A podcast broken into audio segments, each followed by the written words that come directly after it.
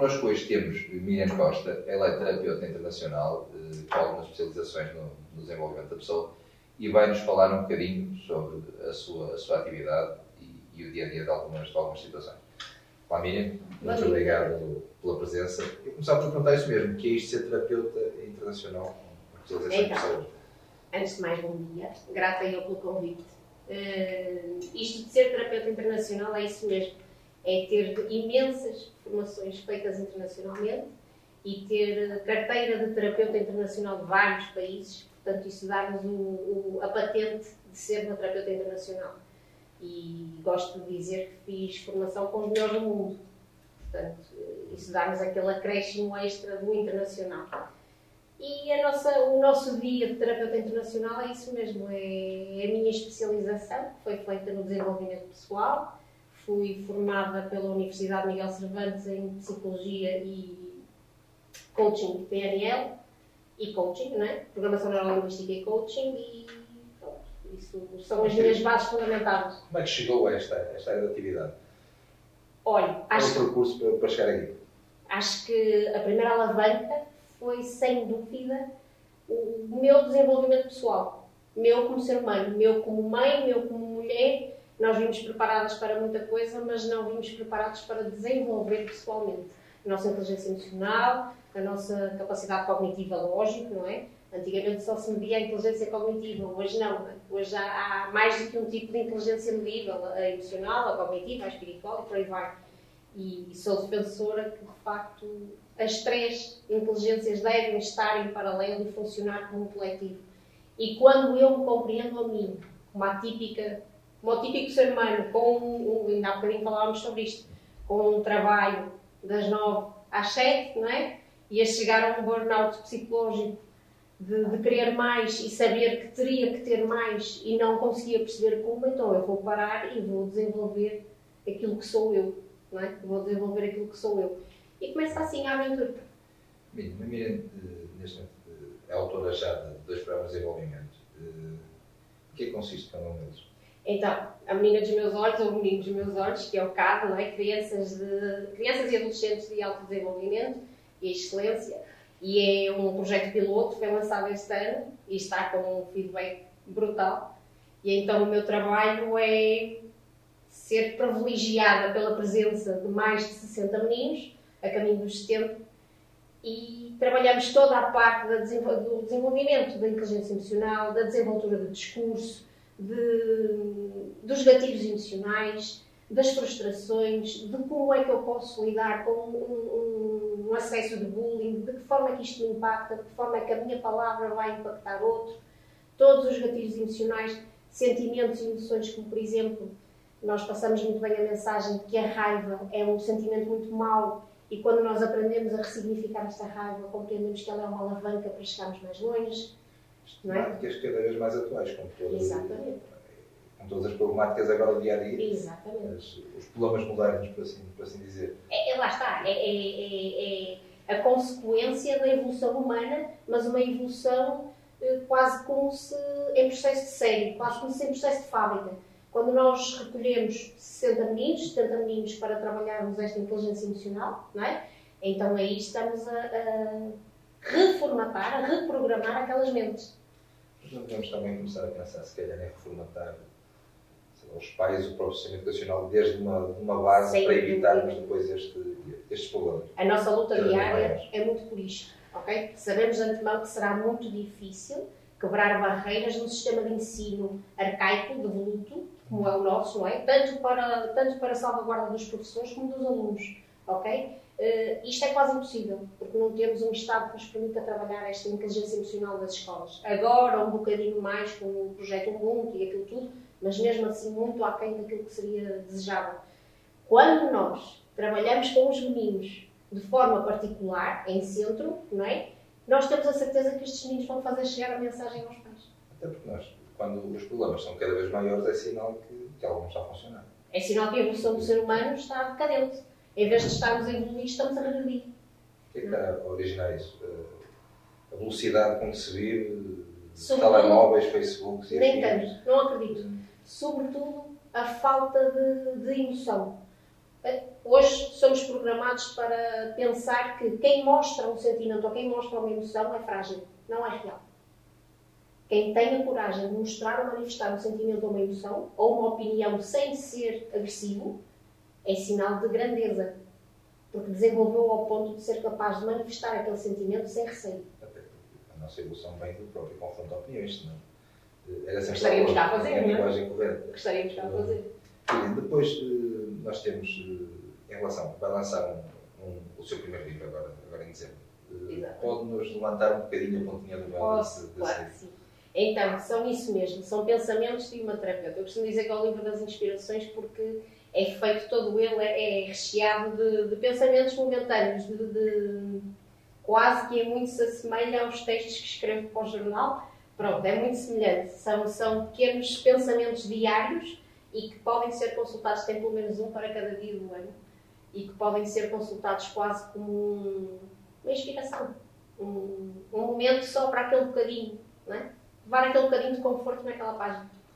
Hum, Miriam, nós, eh, olhando ao, ao seu trabalho, ao seu dia a dia, que tipo de pessoas procuram mais eh, o seu trabalho?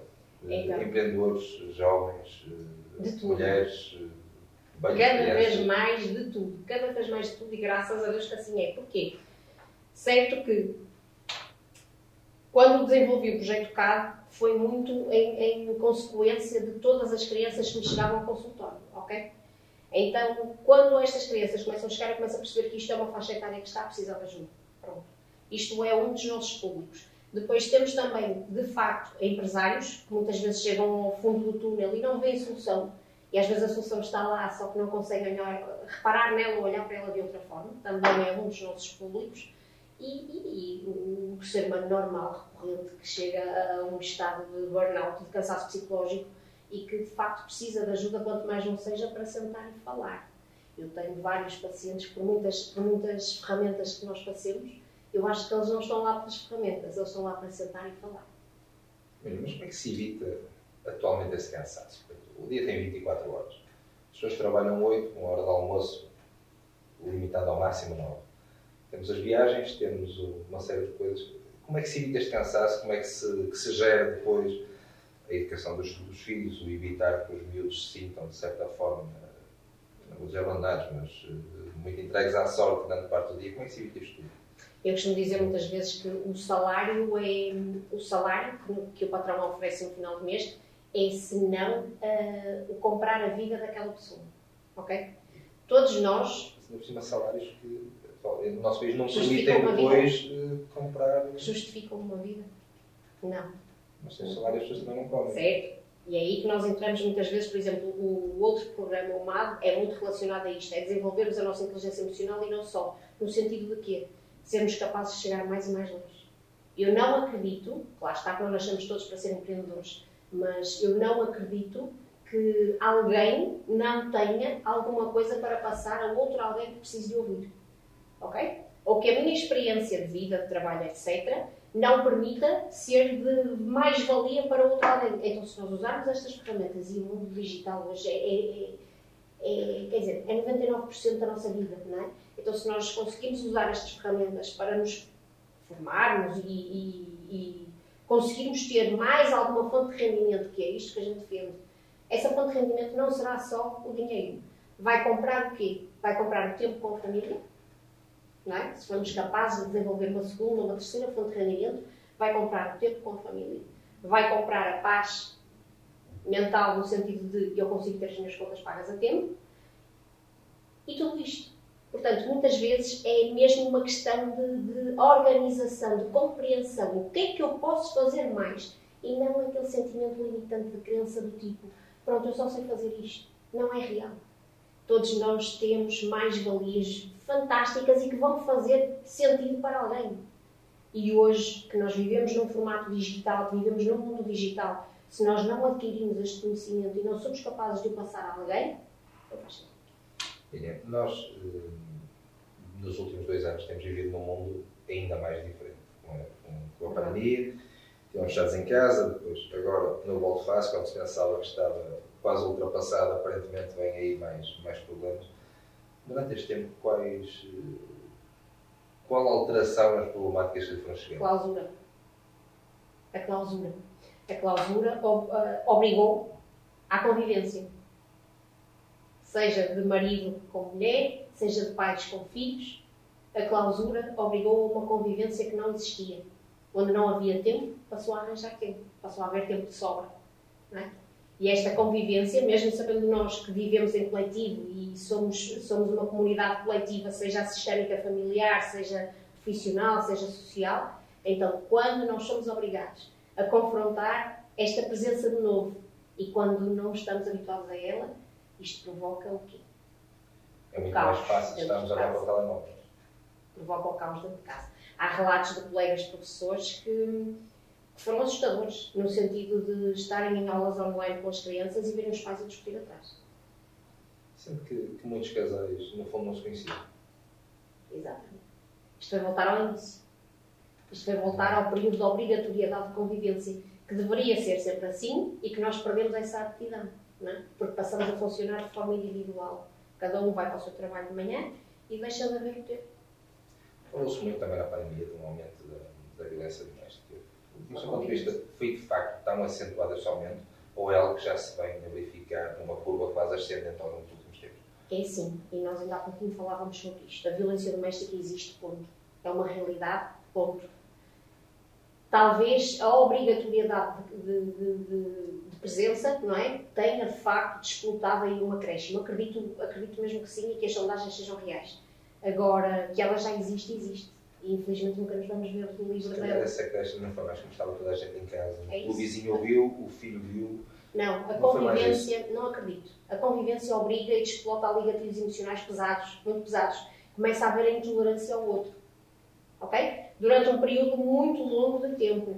Ao passo que, em período normal, eh, pré-pandemia, não havia esta obrigatoriedade de convivência. Não é? Portanto, os gatilhos emocionais despertos tinham muito menores. Até porque a maior parte dos casais já dormia cada um na sua cama e já nem havia, de facto, a convivência. A partir do momento que se vêem juntos 24 horas por dia, durante um mês ou um mês e meio, então isto vai despertar gatilhos emocionais muito pesados. A intolerância existe, a intolerância vai ficar acentuada e depois chega ao ponto de isto, eu tenho relatos destes, eu tenho relatos destes de chegarem ao ponto de dizerem assim, eu já não consigo ouvir a voz dele, eu já não consigo ver a, sombra, quanto mais presenciar a pessoa. Mas, agora falando, falando dos miúdos e, e já para terminarmos esta temática, quando se fala muito na, nestas questões, fala sempre que os filhos é que sofrem, que os filhos é que sofrem. Eu perguntava de outra maneira. eh, O que é que será melhor para uma criança? Viver numa casa onde os pais estão sistematicamente aos berros um com o outro. E vamos falar nos berros, não, nem vamos pôr em causa o que acontece depois. Eh, Ou cada um estar em sua casa e pelo menos terem paz e sossego no sítio onde estiverem. É assim, a sistémica familiar deve ser defendida, não é? Uh, não obstante, uh, chega a uma determinada altura que é incomportável para a Agora, criança um assistir caso a extremo isto. Lógico, nem de pensar. Claro que não, claro que não. Obviamente que será sempre os pais completamente separados e, de preferência, que nem tenham acesso ao contacto um ao outro, porque o que vier dali não será, não será agradável para ninguém. Miriam, eh, temos, eh, fez uma, temos uma, uma palestra recente em Canárias. E vemos a apoiar o projeto Penso, assim somos capazes. penso que foi bastante bem. Corremos, Os vamos bem. Nós fomos Sim. brindados com um concerto pelos meninos no final, com o professor Luís também. Eu perguntava-lhe, eh, num futuro próximo temos, como é que está, temos alguma atividade próxima, eh, para já não, Temos, estamos, temos, estamos apenas temos. escolhidos, quando digo apenas escolhida, entre, entre muitas aspas. Não, temos, temos, temos em janeiro o início de, de mais uma formação, que é o amor próprio. Não é? é uma formação específica para trabalharmos aquilo que é o amor próprio e compreendermos que nós nunca seremos capazes de amar ninguém, ou gostar de ninguém, ou ser capazes de tolerar alguém se formos intolerantes connosco mesmos. Não é? Toda esta temática é abordada, portanto, e o início será já em janeiro. E vamos fazer assim uma coisa grande, bonita. Como sempre, não sei fazer mais ou menos, não é? Então pronto, vamos por aí, temos o lançamento do livro em janeiro e depois vamos já dar início aos podcasts dos meninos do- das turmas de cá, porque nós também temos esse projeto que queremos agora que eles comecem com o podcast sobre os temas que são trabalhados em projeto CAP, não é? E a nossa ideia, aquilo que nós defendemos é, se nós conseguirmos ajudar uma criança só com o testemunho de cada um deles, então já fizemos o nosso trabalho, não é? É um bocado isso. Uh, muito obrigado pela presença. Obrigada. Eh, assim que nos está a ouvir, obrigado mais uma vez por ter estado connosco. E se quiser também acompanhar o trabalho da Miriam, temos, eh, pronto, tem estado aqui em baixo os contactos da, da Miriam Costa. Portanto, eh, obrigado e voltamos para a semana.